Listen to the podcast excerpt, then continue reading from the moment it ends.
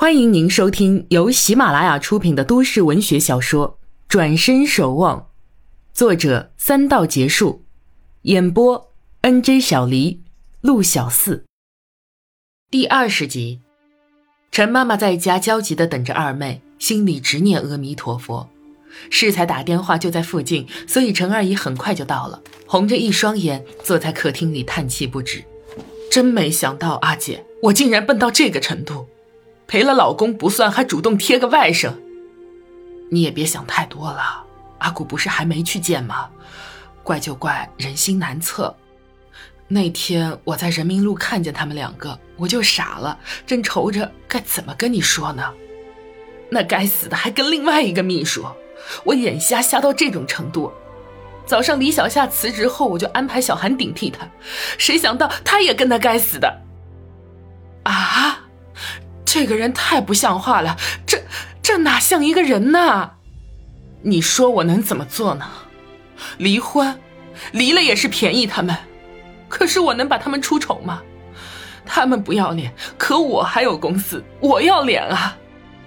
陈妈妈没了主意，接不上话，看着二妹等她想出办法。陈二姨吸着气又道：“姐夫走得早，现在连个商量的人都没有。”要不叫阿古来，反正他答应取消见面了，我们就明说原因。陈二姨摇头，算了，上辈人不良，不要给下辈人添压力。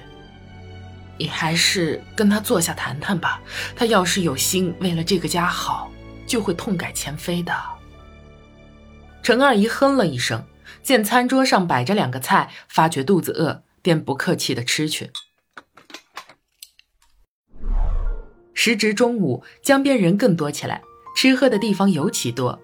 沿江的休闲椅上，好多人吃起了自带的干粮，有三五群人甚至围坐一圈，用席子或餐布将食物拢成一堆。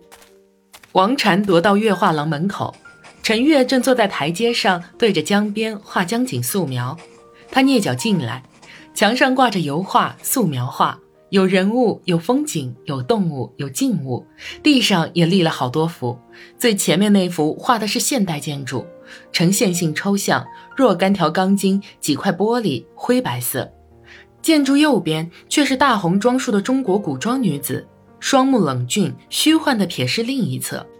王禅近身细看，那古装女子似将目光投向他，冷冷而又楚楚。吃饭了。小郭提着快餐进来，朝陈月喊。陈月懒洋洋地放下画笔，起身伸了个懒腰，仰着头呼吸。小郭看见王禅正在说话，被王禅示意制止住。两人一起整理桌子、摆饭菜。陈月转身见一个窈窕背影跟自己的男友肩并肩，不禁纳闷，跳进去查看。王禅闻声转过身子，与陈月打了个正着。王禅，陈月惊喜地抱住他。今日相见，对他亲近不少，越亲近便不叫姐，直呼名字了。两人抱住，笑成一团。小郭摇头道：“哎，成何体统？”王禅抱着陈月的肩笑道：“ 男朋友吃醋了。”陈月故意搂紧王禅的腰，对小郭道：“吃吧，吃吧，吃醋美容。”王禅，快坐下吃饭。突然想起哥哥，问小郭怎么不见哥哥。小郭道。在饭摊那边碰到他同学，被拉去一起吃了。真是的，这个哥哥明知道王禅要来的。王禅坐下来，拿起筷子，没事儿，反正他有地方吃。他这份快餐给我吧。小郭道：“给你吃快餐，真不好意思。有什么不好意思的？我难道不能吃快餐吗？这份快餐多少钱？八块。四块的我都吃过，吃好再给你钱。”陈月与小郭笑起来，陈月给他倒一杯橙汁，这份是我哥的，钱得让我哥出，放鸽子还要罚他呢。在这个地方开店，感觉真好。你哥为什么不开一家？比如卖家具？他没有生意头脑呀，开店准亏本儿。原先是想让他开的，招几个徒弟一起做工。他有个朋友是木雕高手，两人一起卖过一些东西。可是两个人都是木头人，不会拉生意，就灰心了呗。我哥自从给王董开车两年多了，就再也不想做工赚钱的事儿了。嗯，看来是要有个脑子好的一起，不然啊，白白浪费一身手艺。就是，还要懂这行的。要不我让我爸想想法子。不不不，不能再麻烦王董了。我这画廊都是他操心出来的，我们已经感恩不尽了。那要不我跟他合作，你有兴趣吗？有，我不会木工活，也不懂东西好坏，可是喜欢啊。我可以往店里弄张琴，天天弹琴揽客。有顾客来呢，我就奉上一杯红茶，让客官们坐在你哥坐的小凳子上，让他们真实感受到做工精细所带来的坐如松的享受，然后劝他们扛上凳子回家。当然要买回家啊！人家要是不买就扛呢，那我就弹起魔曲，使他们心思扰乱，听从曲音交出银子。要是不买也不扛呢？一曲直接攻心，催眠镇定，休想踏出店门一步。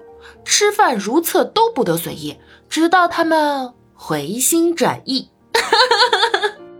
小郭啧啧道：“哎呦，乖乖，这简直一黑店呐！”陈月痴痴的笑：“ 当时店里堆满动弹不得的人，不卖凳子，要卖人了。”三人嬉笑着吃完饭。小郭麻利的收拾餐桌，陈月给王禅介绍几幅画欣赏。行至门口，陈月指指未完工的素描道：“这样看看，才发现城市也有可爱的地方。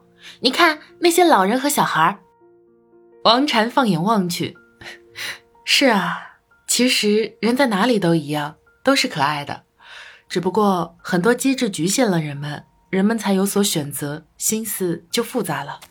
转眼看见李小夏往这边来，他招手问候：“你好，去哪儿啊？”李小夏也发现了他，紧走几步上前答道：“去买饭。”抬眼与陈月的目光相遇，两人不约而同惊呼一声。李小夏慌忙转移视线，匆忙经过二人而去。陈月朝他的背影啐了一口，撇撇嘴。王禅不解地问他：“怎么了？”陈月敷衍几句，便转移了话题。